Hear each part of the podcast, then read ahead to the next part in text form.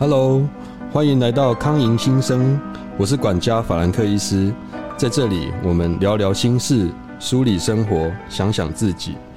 今天我们很高兴请到心灵疗愈家陈月华心理师来跟我们聊聊职场常见的身心问题。Hello，月华。嗨，法兰克医师好，大家好，我是月华。目前我在向阳身心诊所服务。那我现在通常比较常使用的方法是用体验式的，然后有时候也会加入催眠，可以帮忙来谈者进入我们的情境，可以去深度的探索，然后透过左脑右脑的互相工作，可以帮忙自己去解决现在面临面临的困境，跟疗愈自己的身心。月华，我们常常会遇到很多在工作的时候，或者是职场上面的一些问题来。请我们求助，或是来问我们问题，那可不可以请月华分享一下比较常见的在职场上会造成的一些压力啊、原因啊？他们都是什么原因来找我们呢？呃，一般来讲，大概会分成几个部分。是是。呃，可能是像有些人会感觉到自己呃失眠啊，然后会有时候觉得紧张啊、焦虑啊，然后可能也会有胸口闷、呼吸不顺这种状况。哦，这是一类的人。那有一些人可能比较是情绪比较低落的啊，或是有时候啊晚上回去就会掉眼泪，然后早上可能还是可以一样上班，可是就是会觉得自己有一些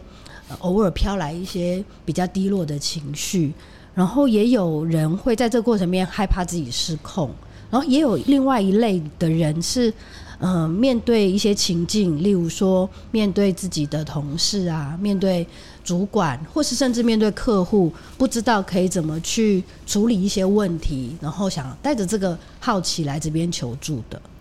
是，所以听起来就是，呃，大概分三大族群。第一个就是跟焦虑有关的，好像失眠啊、躁动啊、身体哪边卡住不舒服啊、自律神经失调这一部分。然后另外就是像整个变得很悲伤、难过、很低落，然后整个动力都没有了，很疲劳，甚至有一些负面的这些念头，到到比较稍微忧郁的这个部分。那第三个就是常见，就是遇到一些问题，不知道该怎么解答或如何去思考。来，请我们帮他梳理一些心里面的状况，或是如何因应外界的这个压力，这样子，对不对？是的。那那提到月华，觉得现在的这个一般人的工作的气氛啊，或者是职场上面的，通常都会有怎么样的困境啊，造成刚才上述的这些问题？呃，一般来讲，我们稍微粗略的分几个向度好了，可能有一个部分是比较绩效式的环境，嗯，比较压迫。嗯，然后要求表现，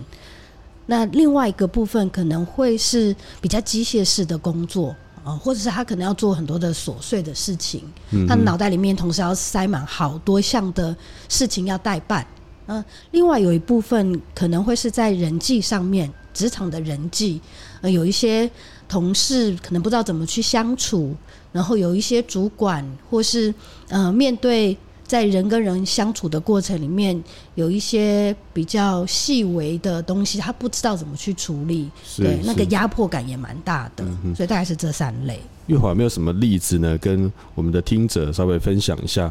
譬如说，不论是高要求业绩的，哦，太 demanding 的会把你榨干精力的这种，还是说太机械、太碎片化，好像我们在里面迷失了自己的这种太僵固的，有没有哪一些例子是您遇过的呢？在如果说以绩效式的来讲的话，我觉得对于一般人来讲，可能一开始进入到职场还算是有一些效能，也有一些热情。可是长期面对这些压力，然后可能主管又有一些呃想法，或者他自己又有一些完美主义的话，我觉得可能长久下来就会是一个那个热情慢慢被消退的一个状态。对，那如果像呃刚刚讲到比较机械式的，我想。可能很多人应该有这样的经验，就是他做一个工作，从第一年是这样，第二年是这样，然后每一次都是很 routine 的，哦，很基本的行政的事情，我觉得对他们来讲也是很很，我觉得很难适应。然后在人际上面的话，我觉得这边例子可能比较多，是，例如说像呃，我们可能会遇到一些同事，他是比较没有界限的，说起来好听是很关心我们。嗯，可有的时候那个没有界限也会让我们在相处的过程里面蛮有压力的。对，因为有时候我们觉得，哎，他好关心我哦，那我就分享了我的生活。可是分享完之后，这个人看起来好像蛮蛮呃关心我们的，可是转头可能他又把一些故事跟其他的同事分享。哦，这对我们来讲就会觉得，哦，好像这个人在这个过程里面并不是这么嗯专注的在我身上，而是他别别有用心。嗯，别有用心，哇，这个词讲的真好，对，对，就有点搞不清楚该怎么看待这件事情嘛，或者是呃有点不懂他是不是展现他一致的对我的这种关怀或态度这样子哈。对，所以在这个过程面就会不知道我到底应该在什么样子的位置，而产生一些压力，或者说有时候面临到嗯权权力。嗯，因为毕竟职场还是一个有些垂直的组织嘛，是那就会有主管啊，那主管他们怎么看我们？呃，我觉得有些主管很好，会关心下面的员工，那员工就会觉得是呃被在乎的。那可是有些主管他可能比较绩效导向，嗯呃，那他没有真正关心到下面的员工，那员工就会觉得有一种。好像不太被重视、被尊重的感觉。确实，主管的个人色彩也是会造成很大的影响哈。其实，除了客观的那个权力阶层跟跟这个制度上面的分分阶之外，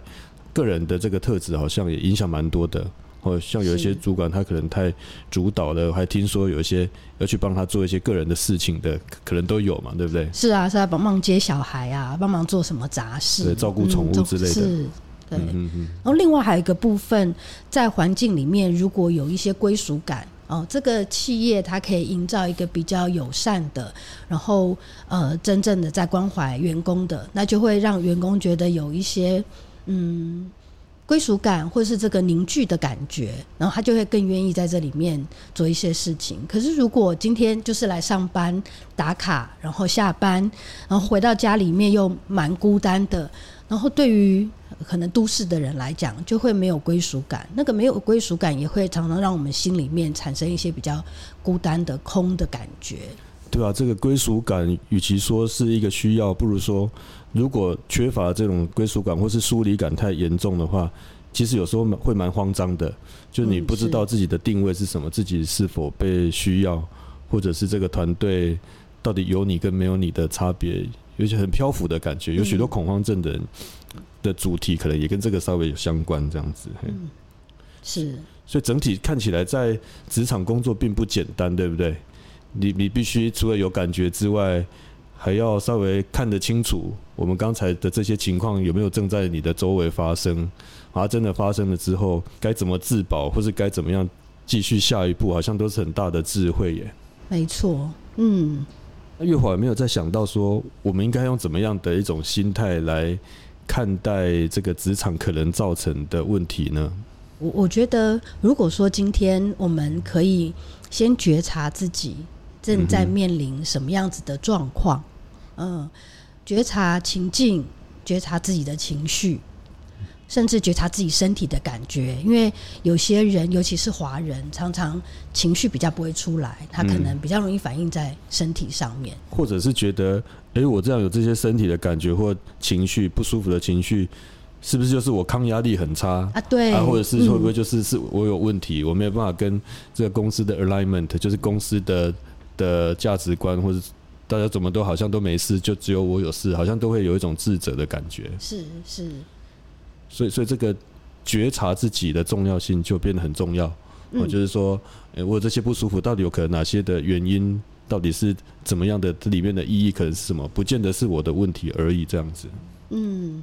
对。所以我觉得第一步，如果我们先觉察，然后才能慢慢慢慢回到理性思考上面去想，到底发生了什么？嗯，对。不然有的时候我们很很自动化的。去自我反思，觉得都是自己的问题，自我批判这样子。自我批判，对我觉得这是我们在呃智商室里面很常听到的，自我批判的这个声音。那从这个声音就会觉得，就比很多人就不敢求助了。嗯哼，嗯，一会儿可以举一个例子吗？让我们的听者更有感觉的一下。譬如说，呃，相同的恶劣的，或者是不够。好的这个环境，其实对于不同的内在组成或每个人的个性不一样的激起的感觉都不大一样。我我现在想到的就是说，或许或等一下月华也可以再举例，如果一个人他是比较顺从的，或是他比较呃从小的教育或人生经验都是要展现自己，要取得取得呃上位者或取得长辈们的认同的，他或许在这样这样子其实不健康的环境下，他可能会倾向于自责，而不是去反映他自己内在的声音。是，所以其实也跟每一个人的内在的状态是有相关的。嗯嗯嗯，呃，以我的经验，我觉得多数的人大概都偏向比较顺从，因为这也是华人教育出来的，所以来这边的人，嗯、例如说像我有一些有一些来谈的人，他们是一直到很后面，呃，真的已经有好多的身心反应了，然后才进到我的智商室里头。哦，就累积一段时间了。嗯，因为一开始他们会觉得，哎、是我自己的问题，所以我应该要怎么去克服，怎么去面对，然后嘛，在这里面可能有一些挣扎，可是久而久之就发现，哎、真的好无助，真的没有办法了，然后就出现一些身体的状况。是是嗯是是。那月华可不可以给我们一些听众实用的建议呢？譬如说，我开始觉察到自己怪怪的了，有哪一些资源，或是我应该找谁来帮忙看清我的问题，或者是怎么调整呢？嗯，我觉得分几个部分。第一个讲到资源的话，呃，现在的资源其实蛮多的，例如说我们可以透过专线，是张老师的专线，或是男性也有一些专门的男性的专线。呃，专线的部分我觉得还算蛮便利，在网络的一些资源，网络上网络上也有很多是跟医学有关的，或是一些测验，嗯、那这些都是有信效度的测验，我觉得是可以拿来参考的。那再来就是我们可以到呃身心科，或是到咨商中心、咨商所去寻求专业的帮忙。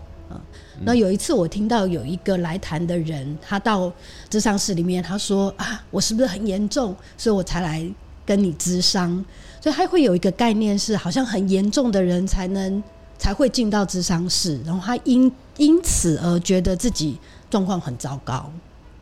对，所以我觉得可能有一个观念，我们可以慢慢的来做调整，是来进到智商室可以谈话的人，原则上都还有功能，呃，都还能表达自己或是呃整理自己，所以千万不要担心来到这边是一个好像被贴标签很糟糕的状态。对，或许治疗或者是咨商，或是来咨询，只是一个呃有机会找到一个新的路的这样子的一个过程。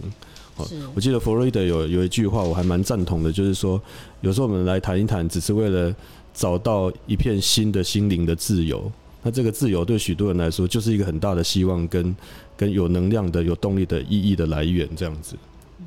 那月华可不可以给我们一些呃更实用的建议？譬如说，我们在身体不舒服的时候，在职场的某一些情境下，有没有自己就能够稍微舒缓、舒压的方法呢？好，呃，我们在一开始先觉察自己的情绪啊、身体。那在觉察到之后，我觉得我我们先从比较简单的方式来做，觉察到自己的呃状态不是那么好的时候，我觉得第一步我们可以先练习做呼吸。那每一个人的呼吸法，我觉得都可以，大家可以去看一看什么样子的呼吸方法，帮忙自己是比较放松的，比较能好好呼吸，不需要特别去记呃什么四五六七八九的这些呼吸法，这样我觉得找一个自己能好好深呼吸的方式就可以了。然后第二个部分，可能给自己嗯，或许三到五分钟，去稍微感觉一下从头到脚，我哪一些身体的地方是比较紧绷的，我们可以让自己做一点点舒缓的动作。然后第三个部分，我也常常鼓励我的来谈者，可以去找一些有辨识度的疗愈小物，然后这个小物跟自己是有一些连结的。当我看到这个小物，就可以提醒自己，哎，这个时候是不是该起来走一走，呼吸一下，倒个水，上个洗手间，或是看到这个，我就会提醒自己啊，我可以做一点转念。像公仔之类的吗？对对对，很。好很好。有些人会放公仔，放自己喜欢的娃娃，或者有些放小小的盆栽，嗯、就是可以帮忙自己提醒的。我觉得那个是一个很重要的提醒物。当我们可以舒缓自己的身体、舒缓自己情绪的时候，我们再加入我们的理性思考，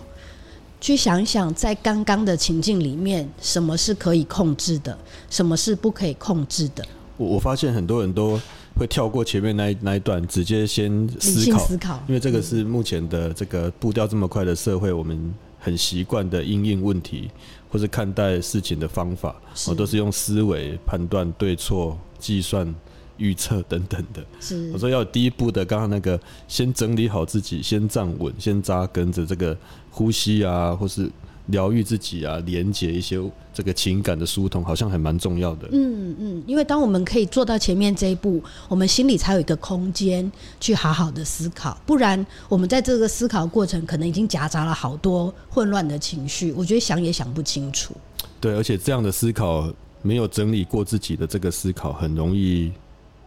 很很容易没有自己的真正的感觉。，对对对，所以我才会觉得，哎，前面这几步先做到，我们才到第三步做一个理性的思考。是是是嗯，嗯，那可控跟不可控的部分，我觉得呃，大家必须要去很清楚知道我们怎么去看见可控的部分，因为可控我们去控制、去调整，才会比较有希望感。可是有些人常常搞错方向，会把不可控的拿来想要去做改变。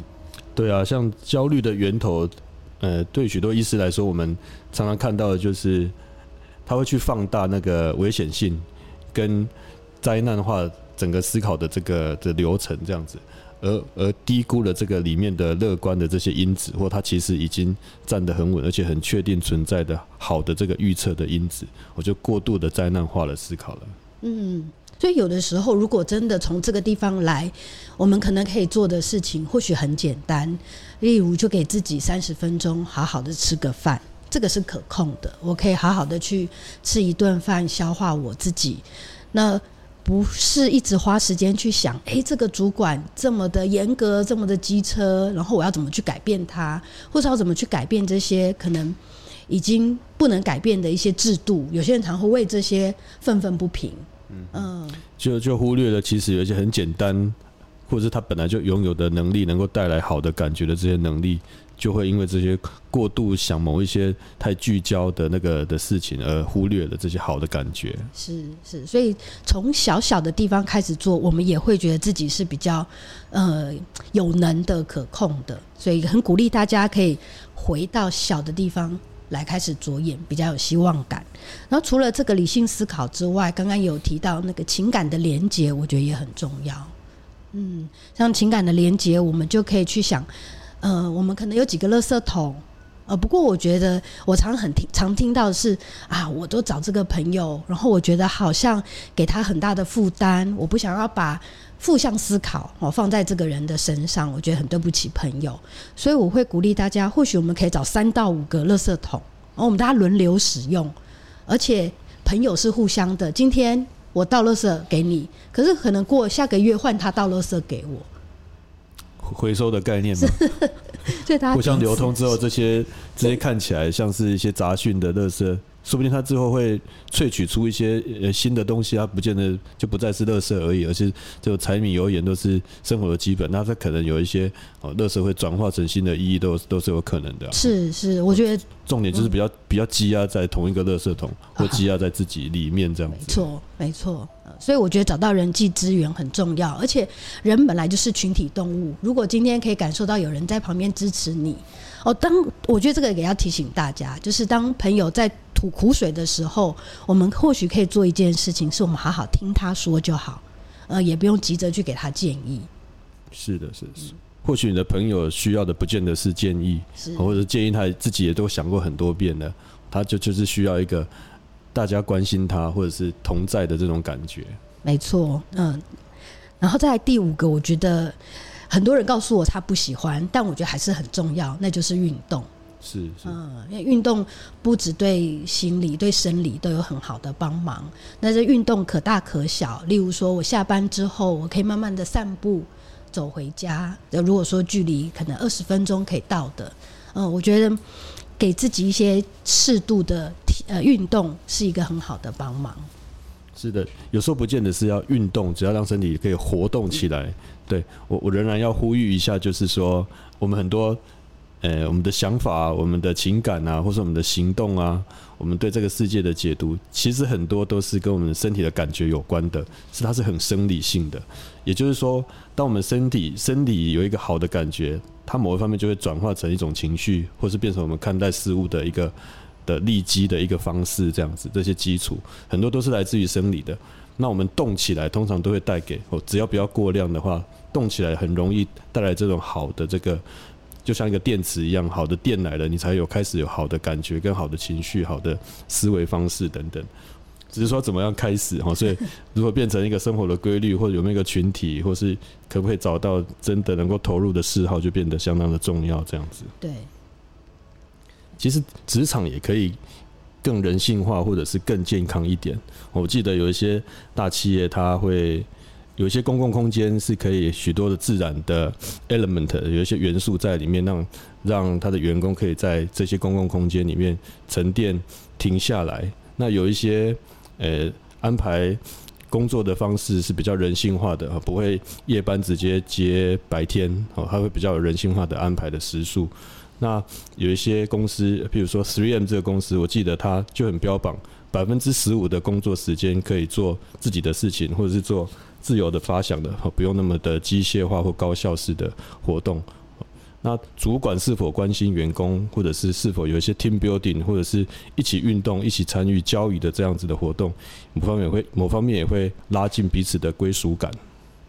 那月华有没有一些要再分享的？就是哎，看到觉得比较是有压力的这种工作形态，比较多都是同事跟同事之间的相处。哦，真的哦，是。呃，有一些可能，呃，因为有人的地方大概都会有小圈圈，所以就会看到有一些人会很想要试着进入一些小圈圈，而这个小圈圈会有一些排挤的行为啊，吼，就让那我的当事人不是那么好过，然后他会不知道到底该怎么办，对，然后也有一些主管啦，我觉得那真的是主管的风格，然后在这个。呃，当事人在面对不同的主管，然后也会产生自己过往的一些经验，可能被勾起过去的早期经验。对，所以这个对我们来讲，我们自己评估觉得可能是一种投射。嗯哼，嗯，但当然当事人不会知道这些。所以我们就会帮忙他去梳理，让他看清楚到底这些事情是什么，还有他过去的经验发生了什么，然后慢慢看见之后，才可以重新在一个选新的选择去面对这个职场人际之间比较困难的处境。是的，我们今天谈了很多跟职场有关的这个压力的来源，甚至它造成的影响，以及我们初步可以怎么样去做认识以及辨认。然后去调整自己，那也希望大家可以有一个更健康的职场的这个工作的环境。那因为时间的关系，我们今天的节目先进行到这边。或许下一次我们再邀请月华来谈谈职场人际如何自保啊，如何展现自己，跟如何表达自己。好的，没问题。康怡新生，我们下次见。下次见。